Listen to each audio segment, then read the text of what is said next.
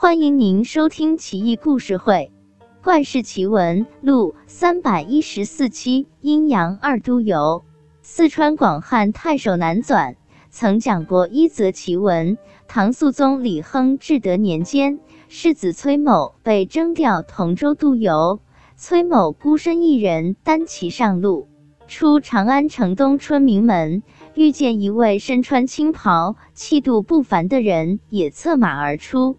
二人似曾相识，一见如故，并辔同行。崔某问道：“兄台现居何职？要往哪里去呀？”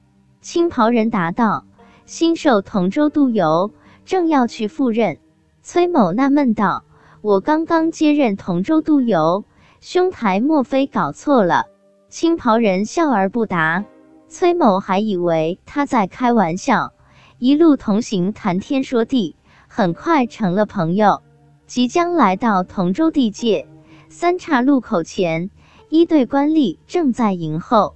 青袍人笑道：“君乃是阳间的同州督邮，而我是阴司的同州督邮。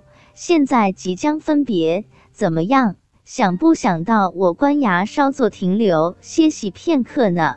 崔某也是个贼大胆。而且也不大相信青袍人是鬼差，就跟着青袍人一行从斜道而行，策马行了四五里，远远望见黑压压一座城池，雄伟壮丽，就是看上去有点阴森。天色已晚，没有灯光，街市上也少有行人，崔某不禁有些相信。到了官衙内堂。崔生和青袍人一道坐在主位上，接受衙门胥吏、差役以及士绅耆老的拜见。紧接着开始升堂审案，三班衙役高呼威武，一个衙差押着一个妇人踉踉跄跄而来。走近一看，那妇人居然是崔某的老婆。崔某大吃一惊，置身其间，已经信实这里就是阴司的衙门。妻子被押到这，莫非已经死了吗？崔某见事已至此，也就不再害怕，魂不吝的对青袍人说道：“哥们，你这是什么意思？你我虽然阴阳阻隔，但好歹我也是督邮，你把我老婆押来受审，太不给我面子了吧？怎么想给我下马威吗？告诉你，我可不是被吓大的。”青袍人一听，赶紧起身道歉：“哥们，你说哪里话？我们是平级的啊！再说你也看到了，我也刚到任啊，怎么会派人抓你娘子呢？嫂夫人既然驾临，我理当回避的。”青袍人手一挥，自己和所有衙差都撤到内堂，让崔某夫妻相会。崔某赶紧询问老婆。女人说道：“我本来在同州等着当官太太呢，不知怎么回事，被抓到这，都关了好几天了。幸好遇上官人，你得护我周全。”崔某自然到内堂求青袍人高抬贵手释放妻子。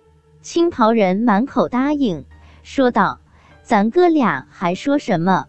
阴阳有别，也得互通有无。”我这就吩咐下去，让主簿放人。青袍人唤来主簿，痛骂一顿。主簿唯唯诺诺，赶紧退下办理放人事宜。崔某问道：“承蒙兄台厚意，不过我想问问，到底我老婆犯什么事，被逮到这来了？”青袍人笑道：“不一定犯事才会被抓的，你又不是第一天当官。”这种问题还问？我这是地府，不便久留你了。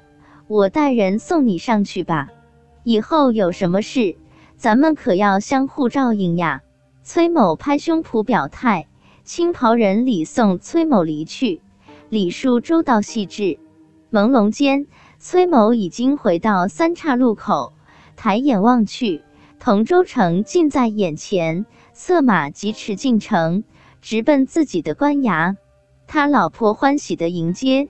崔某，询问这几天发生什么事了。女人说道：“别提了，病了七八天，卧床昏迷不醒，群医束手无策，刚才才醒来，感觉病全好了。老公你就到了，可不是天意吗？